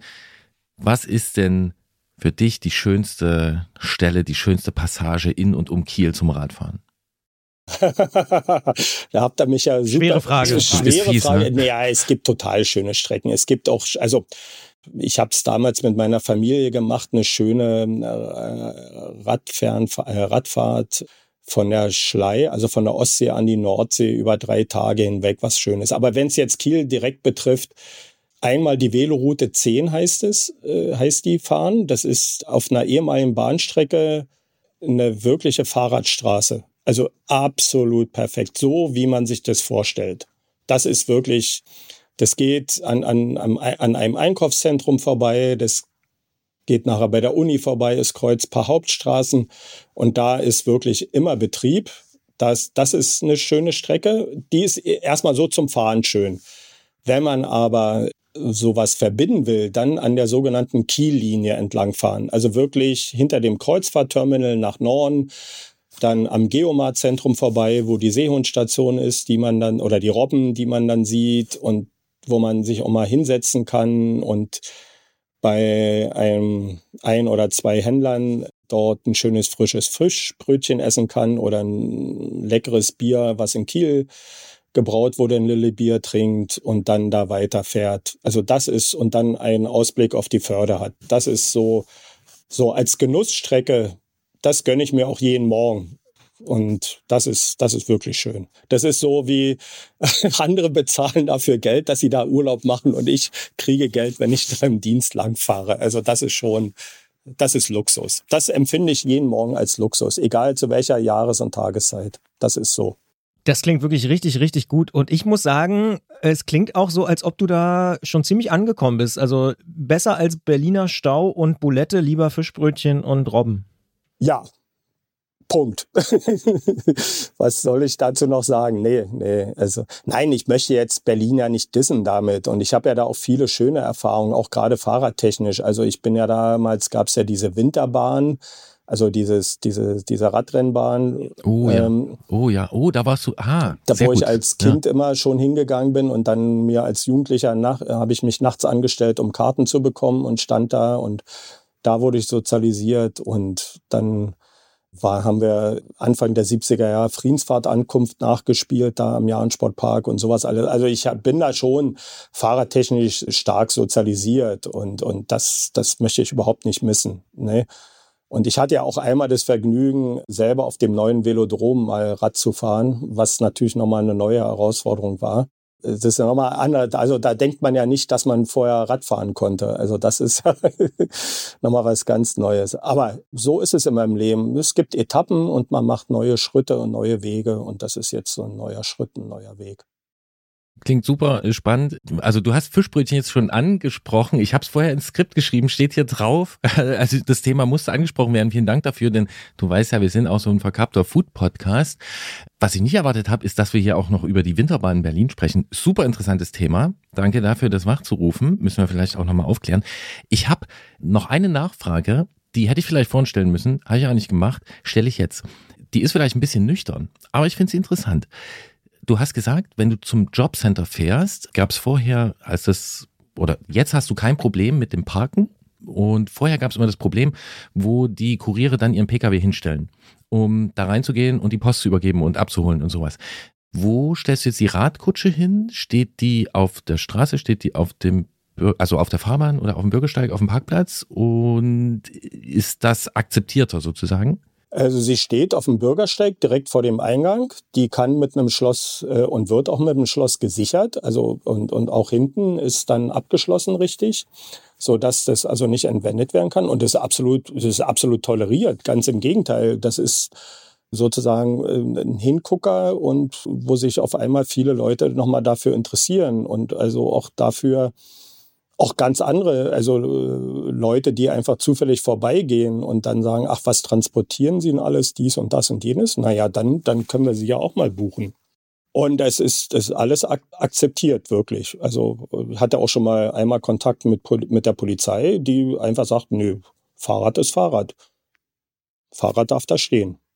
Ja, ist eine Frage, die ab und zu bei mir aufpoppt, ne? wenn man so mit der Zukunftsidee spielt, dass mehr Lastenräder so Aufgaben übernehmen, ob das dann ausreicht, dass die so quasi im Graubereich dann stehen, ne? Also, oder wann ist der Punkt, wann es zu viel wird. Insofern interessant, es so zu hören, dass die Polizei da auch dem zuspricht und dass die Leute auch ihr Interesse zeigen. Eine super Rundumfahrt mit dir durch Kiel. Also verschiedene Stationen mit dem äh, Dreirad, die Fähre, das Fischbrötchen dort arbeiten, wo andere Urlaub machen, also Geld dafür bekommen. Wunderbar. Vielen Dank. Und die Winterbahn war auch noch drin. Wieland, super Gespräch und wir wünschen einfach viel Spaß weiter. Jeden Tag beim Fischbrötchen. Ja, jeden Tag esse ich es nicht, aber Dankeschön. Und ich bin wirklich so ein bisschen heimatbeseelt auch gerade, finde ich gut irgendwie. Also, schöne Grüße. ja, wieso bist du heimatbeseelt? Na, ich komme ja ursprünglich aus Kleinmachnow, also deswegen so Ostberlin. Ja, das habe ich so. ja mitgekriegt. Ja. ja, ja, genau, deswegen. Also Kiel nicht, aber also da habe ich ein bisschen Fernweh bekommen von deinen Berichten, aber ja, ist eine schöne Kombination. Also ich habe sehr viel mitgenommen hier von der Geschichte. Dankeschön, dass du uns die geschickt hast. Ja, und bei der Seehundstation haben wir uns hier synchron ans Herz gefasst. Und euch noch weiterhin äh, viel Spaß und weiterhin so schöne Podcast-Folgen die ich mit, immer mit hohem Interesse und Freude verfolge. Ja, danke schön. Das freut uns und wir geben uns Mühe. Christian, verstehst du, ähm, worum es mir geht mit der Nachfrage nach dem Abstellen des Geräts vor der Arbeitsagentur? Ja, natürlich. Ja, ja. Ja, ja das ist klar. Das äh, ist ja, äh, ich würde sagen, ein völlig zu Recht ein Wiedergänger auch hier in diesem Podcast, nämlich die Frage, was macht man eigentlich, wenn es immer mehr Lastenräder gibt? Und nicht nur Lastenräder, auch Fahrräder. Ja. Es braucht gesonderte Abstellplätze, genau, Abstellflächen dafür. Genau. Ja, ja. Weil wer hat noch weniger Lobby als der Radverkehr? Das ist der, der Fußverkehr. Fußverkehr. Und Fußwege vollstellen, dass man da nicht vorbeikommt. Allein mit Kind, mit Rollstuhl, mit ähm, Hänger, Krücke, Hacken Porsche äh, oder äh, sonst was. So, das geht einfach nicht. Das ist einfach uncool. Deswegen ist ein Thema. Ist ein Thema, müssen Lösungen her.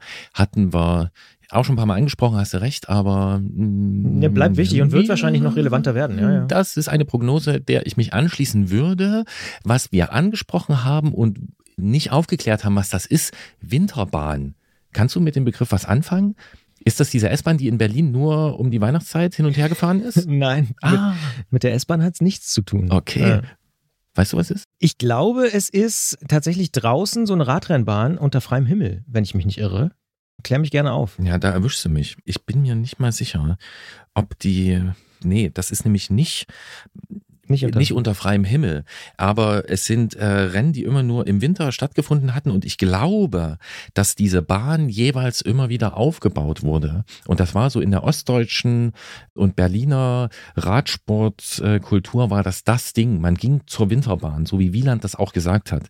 Ist eine Weile her, dass ich mit Leuten gesprochen habe, die da teilweise mit dabei waren und so, aber ja, von, von Kleinmachnow nach Ostberlin war es ja eine Weltreise. Deswegen weil du war, musstest drumrum. Richtig, Ja. ich war nie äh, auf der Winterbahn tatsächlich. ja. Aber, Aber das ist so ein Berliner Ding. Und so als, als Begriff kenne ich es. Aber das heißt, es ist so ein bisschen so wie die Sechstagerennen. Also anders wahrscheinlich. ja, und nochmal aber speziell. Also ich kenne es auch nur aus Berichten, aber mein Eindruck ist, die Leute erzählen von Sechstagerennen früher, von Bremen, von ne, Berlin ne, auch und so. so. Aber Berliner Winterbahn ist nochmal Eine eigene äh, Sache. Ja, ist eine eigene Sache mit einer eigenen Geschichte. Und ich freue mich, dass Wieland das äh, Getriggert hat. getriggert hat, neben den Fischbrötchen und den Seehunden äh, uns ins Gedächtnis gerufen hat. Ähm, Na, vielleicht reden wir da mal drüber. genau, vielleicht genau, genau. Suchen wir uns mal jemanden, der ich, noch. ich äh, schreibe jetzt auf den Zettel, genau. Und dein finales Statement zu Robben, Ja, super. Super, super Tiere. Und, das äh, hast du doch auch im Sommer, Ja, oder? genau. Ah, Meine, herrlich. meine Urlaubstiere 2022 waren Robben, Ostseerobben Moment. Und von daher passt ja mit Kiel. Ja, die sind ja wieder zurück, die Ostseerobben. Und ich war ja in deren äh, Brutstätte sozusagen. Es war wirklich schön in Südschweden. Ach, wie schön eigentlich dieser Urlaub war. Christian Bollert Mhm. unterwegs in der Brutstätte der Robben. Man kommt rum in diesem Job. Das finde ich gut. Ja, in der Freizeit. Ja, es wird auch nicht aufhören, ne? Und es ist auch so, dass demnächst noch andere Leute rumkommen können, oder?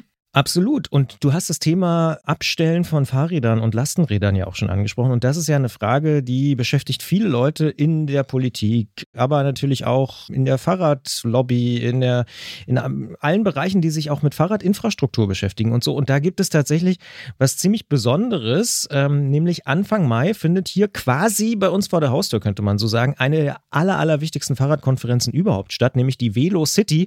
Und die gilt als weltweit wichtigste Konferenz für nachhaltige Mobilität und Radverkehr. Da werden nämlich auch genau solche Fragen diskutiert. Wie machen wir das denn eigentlich in Zukunft, wenn wir vielleicht doppelt so viele Fahrräder haben und so weiter? Und in diesem Jahr findet diese Velo City eben zum ersten Mal nach 16 Jahren überhaupt wieder in Deutschland statt. Und zwar in Leipzig. Fußnote, die allererste war übrigens auch in Deutschland, ich glaube in Bremen 1980, so Pi mal Daumen, als ich äh, das nachgeguckt habe. Und der Clou ist, wir haben Tickets, die ihr haben könnt. Und dort treffen sich zwischen dem 9. und 12. Mai Entscheidungsträgerinnen und Entscheidungsträger und diskutieren über bessere Radverkehrsinfrastruktur, über fortschrittliche Stadtentwicklung. Und wir als Medienpartner der Velocity können diese zwei Tickets verlosen, die ich schon angesprochen habe. Ihr müsst einfach nur eine Mail schreiben an antritt.detektor.fm, antritt.detektor.fm und dort treffen sich in diesem Jahr über 1800 Leute. Also es ist wirklich so ein Fachkongress aus ganz verschiedenen Bereichen, urbane Mobilität, Radverkehr, Verbände, Städte, regionale und nationale Behörden sind da mit dabei, aber auch internationale Institutionen, die Industrie ist dort, Universitäten, politische Entscheidungsträgerinnen und Entscheidungsträger. Leute aus über 60 Ländern. Also das ist wirklich ein großes Ding, die Velo City. Und der inhaltliche Schwerpunkt dieses Jahr finde ich auch ganz spannend in Leipzig heißt Leading the Transition. Und da sind wir nämlich bei diesem Thema. Was passiert eigentlich, wenn sich so vieles verändert? Worauf müssen wir vielleicht achten? Hauptfokus soll wohl sein die Umsetzung der Mobilitätswende. Also mehr unterstreichen kann man es eigentlich nicht. Und das normale Ticket, und das ist vielleicht ganz interessant, das kostet 995 Euro. Ist also so, dass man das wahrscheinlich normalerweise von seinem Arbeitgeber oder seiner Arbeitgeberin äh, bezahlt bekommt. Aber für alle, die es interessiert, ihr könnt zwei dieser Tickets haben, wir verlosen sie.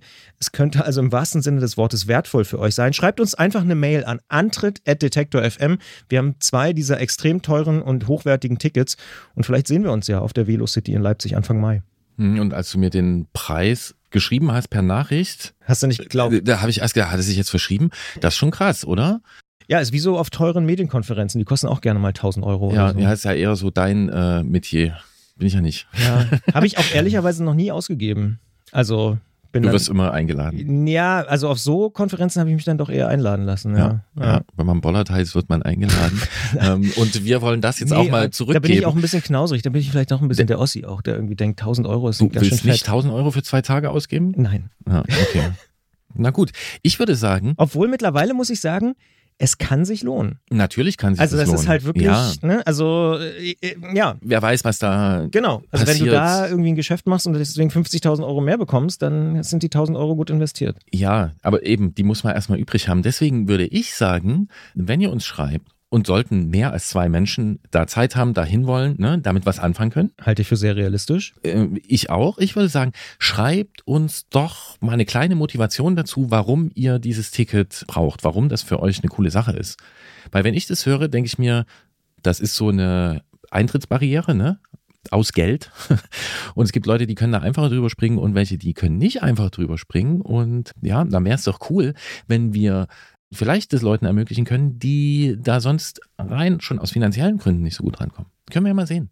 Ja, schreibt uns Oder? einfach eine Mail. Antritt Unabgesprochener. Vorschlag. Ja, bitte. Ja, Genau. Ja, ja. Schreibt uns kurz dazu, warum ihr dahin wollt und ähm, Zwei Tickets für die Velocity Anfang Mai, 9. bis 12. Mai in Leipzig. hier in Leipzig an der Pleis. hä?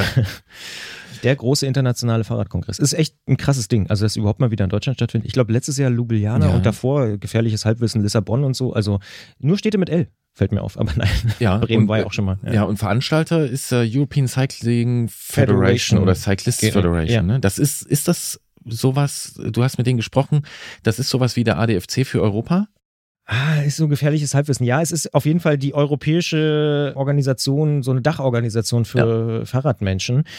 Tatsächlich haben wir auch schon diskutiert. Wir müssen mal mit denen darüber reden, was das die war meine eigentlich charmante machen. Überleitung Ja, ja. über Bande, dass wir das nämlich genau aufklären müssen, wer ist das überhaupt? Und das machen wir im Mai, Ja. spätestens im Juni. Ja. Denn weil wir uns mit so vielen Sachen nicht auskennen, das nicht genau wissen, denken wir uns manchmal, wir sprechen einfach mit den Leuten drüber. Und wer will, kann zuhören. Also Winterbahn und ECF habe ich schon mal notiert als Themen. Und es wird auch so weitergehen mit dem, Christian und Gerolf haben es nicht so ganz verstanden, müssen deswegen nachfragen und halten Mikrofon daneben und ihr dürft zuhören. Wir machen damit einfach weiter. Natürlich auch im April, bevor es im Mai unter anderem auf die äh, Velocity oder Velocity oder äh, Ja, eigentlich schöner, ja. Oh, ja. Mhm.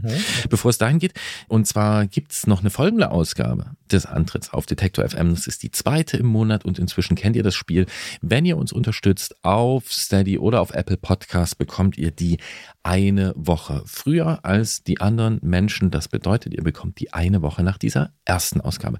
Die erste Ausgabe gibt's immer am ersten Freitag im Monat und die zweite gibt's für die Leute, die uns ein bisschen Geld für einen Kaffee geben, am zweiten Freitag im Monat. Das ist diesmal der 14. April. Und für alle anderen gibt's die am 21. April. Bis dahin erreicht ihr uns unter Antritt.detektor FM mit Lob, Kritik, Anregung und Ausfahrten und kulinarischen Hinweisen, kulinarischen Ausfahrtsberichten. Ihr kennt unsere Neigungen und dürft die entweder treffen oder auch mal ganz woanders äh, hinzielen. Und äh, natürlich sind wir auch auf Instagram, Facebook und der Mastodon-Beauftragte steht direkt neben mir. Und muss hier gleich an der Stelle nochmal eins äh, aufklären, weil ich habe bei Mastodon eine Nachricht bekommen, dass ja der Antritt gar nicht extra bei Mastodon ist. Das stimmt. Dort gibt es Detektor FM und C. Bollard, also meine Wenigkeit. Wir haben uns überlegt, das wäre echt ein bisschen noch zu viel Arbeit. Also wir machen ja schon Instagram, wir machen Facebook. Wenn wir jetzt auch noch bei Mastodon einen eigenen Handle aufsetzen würden, dann wäre es echt ein bisschen viel. Deswegen folgt da gerne mir oder Detektor FM, wenn ihr den allgemeinen äh, Channel von Detektor folgen wollt. Da gibt es viel Fahrrad-Content, auf jeden Fall, äh, jederzeit. Und Stichwort Kuchen, ich hatte diese Woche übrigens Baumkuchen. Ah, ich habe den gesehen. Mhm. Das war hier so ein, so ein, so ein Feieranlass, ne? Ja, ja, na, Hier wir wird haben ja nur gefeiert, oder? In dieser jungen Firma. Ja, Das- wir feiern, wir feiern die ganze Nacht und tagsüber arbeiten wir. Nein, wir haben diese Woche zwei neue Podcasts gestartet. Den Popfilter, ein täglicher Podcast, wo wir ja einen Song präsentieren und ich habe diese Woche auch schon direkt wirklich einen entdeckt, wo ich denke, wow, bin ich eigentlich dran mit dem Song? Nee. Oh, dann hätte ich sonst einen gehabt. Äh, dann dann sage ich so einfach, wie er heißt. Martin Kohlstedt mit Mod. Riesensong, super Geschichte, ist am Mittwoch im Popfilter gelaufen. Kommt wirklich jeden Tag, wird ein Song empfohlen. Ganz unterschiedliche Songs aus unserer Musikredaktion. Jesse Hughes und Gregor Schenk äh, präsentieren das. Der Popfilter, also wirklich ein Podcast, der allen Leuten ans wärmstens ans Herz gelegt werden kann und sollte, die sich für Popmusik interessieren oder überhaupt für Musik. Ja, Habe ich soeben abonniert Ja, so ist und richtig.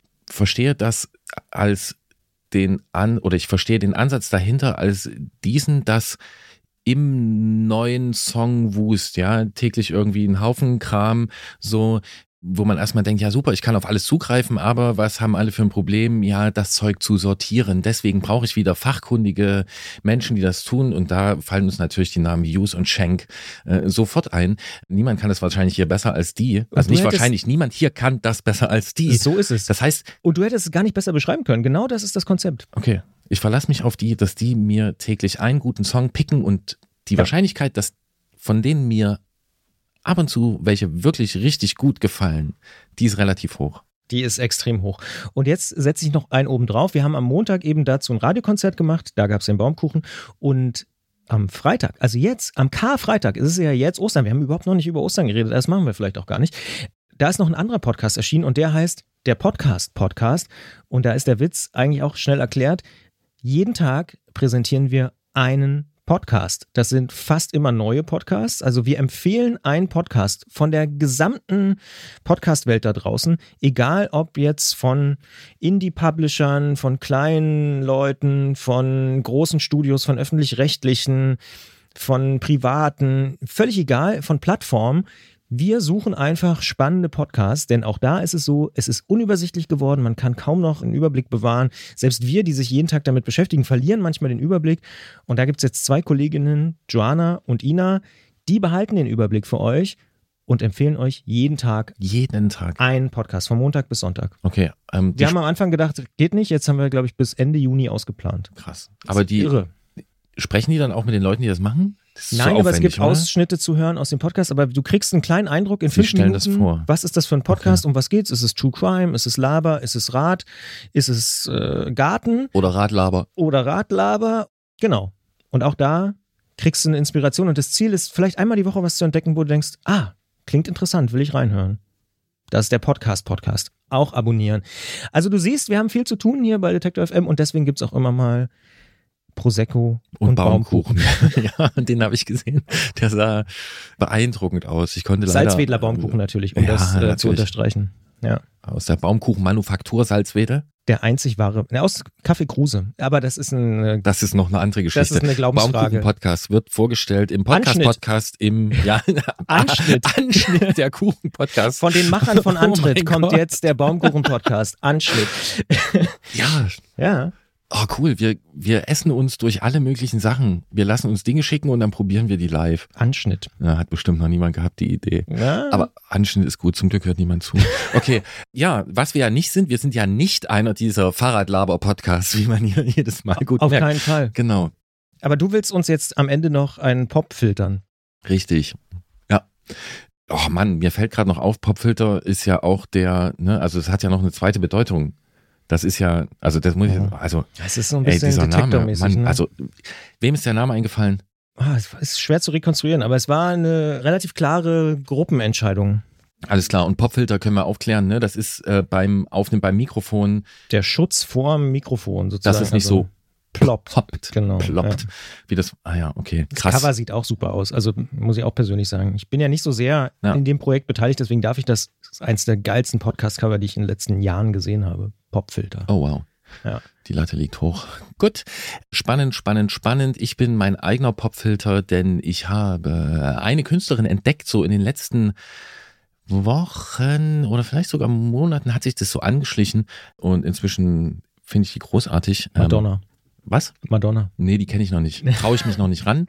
Ist mir auch noch ein bisschen zu frisch. Nee, äh, verifiziert aus Wien. Schon Oh. mal gehört? Nee, never. Nicht gehört? Nee, nicht gehört. Super. Läuft die bei uns im Programm? Nee. Das weiß ich nicht. Ah, vielleicht. Aber sie wird jetzt laufen, am Ende dieser Folge. Sie macht Cloud Pop. Das ist einfach gut. Verifiziert. Verifiziert. Und irgendwie getrennt oder zusammengeschrieben? Nein. Es gibt auch eine Geschichte hinter Ja, dem Namen. ja. Äh, Sie hat, also sie heißt Vera, glaube ich. Aha. Und sie hat einfach geschaut, was bei Insta noch frei ist, Ja. an Namen, die so anfangen. Da hat sie gesagt, verifizieren. Hat gesagt, okay, das ist ein guter Name. Check. Die hat ein neues Album gedroppt. Das heißt ADHS und äh, macht Cloudpop. Und äh, was das ist, kann man hier anhören. Ich finde es super gut. Der Song heißt Crash. Und manchmal fühlt man sich so. Frohe Ostern. Viel Spaß. Gute Fahrt. Noch